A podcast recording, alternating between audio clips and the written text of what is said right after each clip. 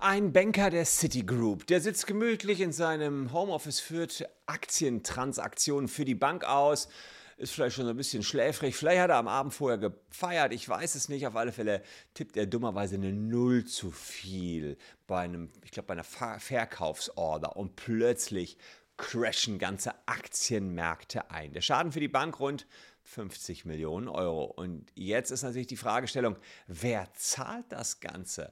Wer zahlt diesen sogenannten Flash Crash. Wir schauen uns das genau an. Muss ein kleiner Banker wirklich 50 Millionen Euro zahlen, weil er eine Null zu viel eingetippt hat?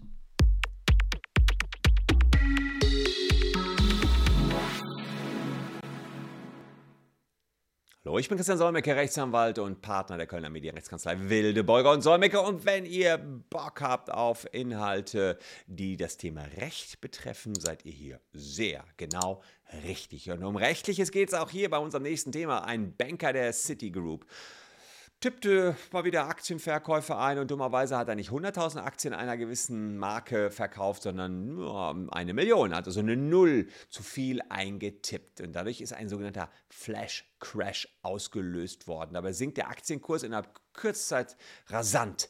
Der Aktienindex OMX Stockholm 30, also ein ganzer Aktienindex, ging sogar um 8% runter, weil diese Aktie so runter gecrashed ist. Und auch der Leitindex in Dänemark sank um 6% und der europäische Aktienindex Eurostox 50 ging kurzzeitig um 3% zurück und das alles innerhalb von fünf Minuten wegen eines Tippfehlers, wegen einer Null hinten am Verkauf.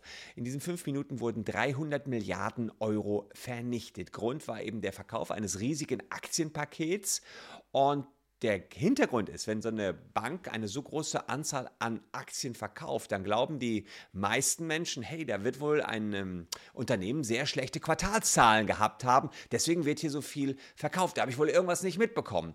Oder die Politik hat irgendwas geregelt. Es gibt eine politisch nachteilige äh, Veränderung, beispielsweise ab heute wäre Coca-Cola verboten. Oh, denkt der ein oder andere von euch, wie soll ich mich dann täglich hier noch überhaupt ernähren? Und der ein oder andere Coca-Cola-Aktionär wird denken, oh Gottchen, Coca-Cola verboten und sofort raus, raus, raus, raus mit der Aktie. Wie sollen die das alles sonst noch bezahlen?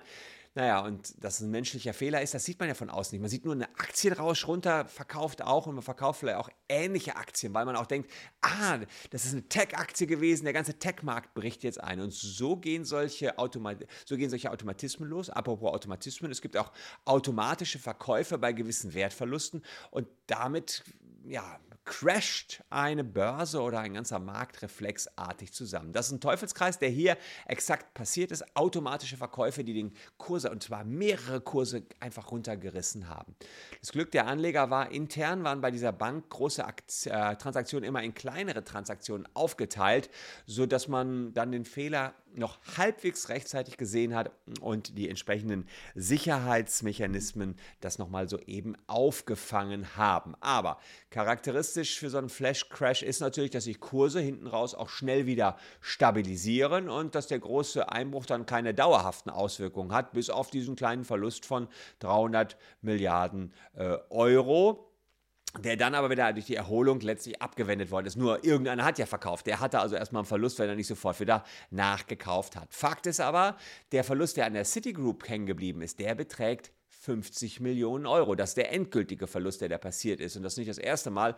Äh, dieselbe Bank hat 2020 anstelle von Zinsen schon mal einen kompletten Kredit jemandem überwiesen von 850 Millionen Euro. Und die Börsenaufsicht hat damals die Citigroup zu einer Strafe von 380 Millionen Euro aufgrund fehlender Sicherheitsmechanismen verurteilt. Und 2018 schickte die Deutsche Bank aus Versehen 28 Milliarden Euro los. Passiert mir auch laufend. Kann schon mal passieren, ja. Und 2021 stürzte die Aktie der britischen Bank Barclays aufgrund eines Vertippers um 10% ab. Ja, Fehler passieren natürlich, aber die Frage ist, kann man einen Mitarbeiter, der verhaftbar macht? Stell dir vor, ihr seid jetzt die Bankmitarbeiter und sollt hier 50 Millionen blechen, ist doch ein bisschen blöde. Man ist ja schon wieder ein Monatslohn hin für euch. Äh, das wäre natürlich für eine durchschnittliche Person, auch für einen richen Investmentbanker wahrscheinlich kaum machbar.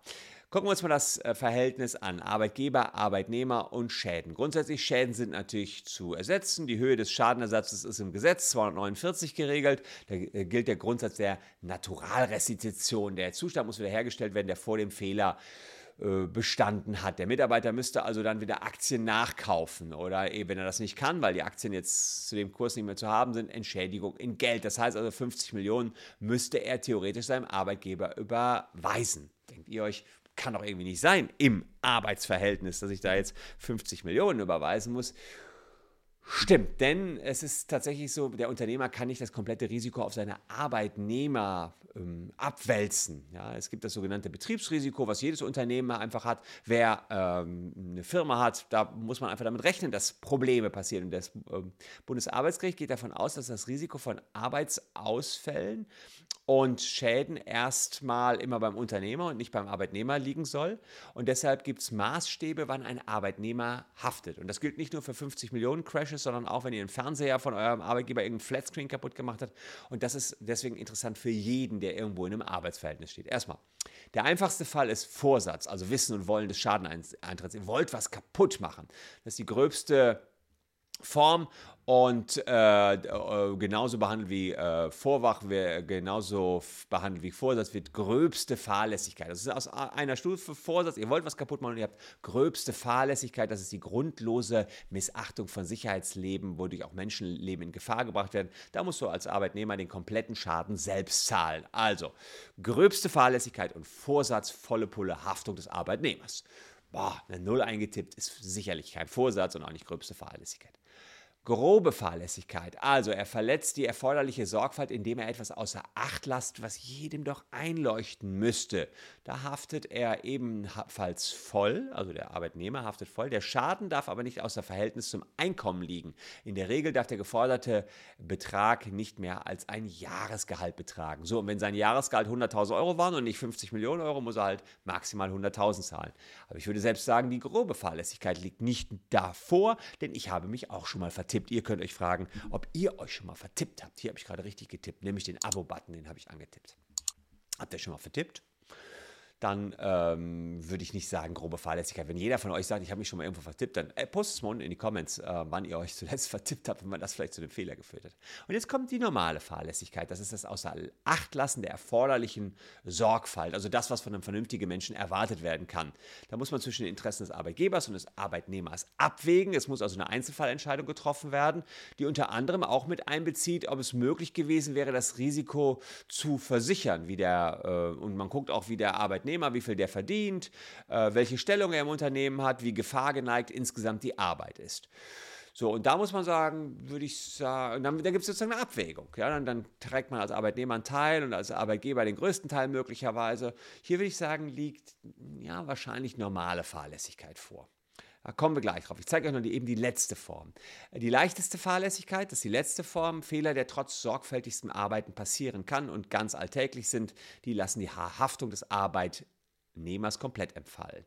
Hier würde ich sagen, ähm, nicht leichteste Fahrlässigkeit, denn wenn ich hier für, wenn ich 100.000 Aktien verkaufe für eine Riesensumme, für, für hunderte Millionen, kann ich schon noch mal hingucken. Also habe ich normale Fahrlässigkeit und bei der normalen Fahrlässigkeit kann ich mit in die Haftung kommen. Denn auf der anderen Seite kann man auch sagen, naja, bei diesen Dimensionen kann man ja auch als Arbeitgeber noch mal Dreierbestätigungen machen oder man kann auch mal einen Kollegen bitten, noch mal mit drauf zu gucken. Sowas kann man ja auch technisch sicherstellen, dass nicht automatisch so ein Verkauf ausgeführt wird. Also würde ich sagen, maßgebliche Schuld schon beim Unternehmen. Und ein Gericht würde auf alle Fälle auch mit berücksichtigen, wie viel so ein Investmentbanker verdient äh, und dass der Schaden extrem hoch ist, auch im Vergleich zu seinem Verdienst und der Arbeitgeber auch keine ausreichenden Algorithmen da geschaffen hatte, um das Ganze zu verhindern. Also Ganz ohne Schadenszahlung wird der Arbeitnehmer hier nicht davon kommen, aber es ist unwahrscheinlich, dass es ein allzu großer Betrag wird. Ich glaube, er würde erstmal beurlaubt werden eine Kündigung ist kaum möglich, denn eine verhaltensbedingte Kündigung, die wäre nur bei einer erheblichen Pflichtverletzung möglich. Und wenn wir hier so einen Fall normaler Fahrlässigkeit haben, dann ist es eben schwierig zu sagen, das ist eine erhebliche Pflichtverletzung, es ist eine normale Pflichtverletzung.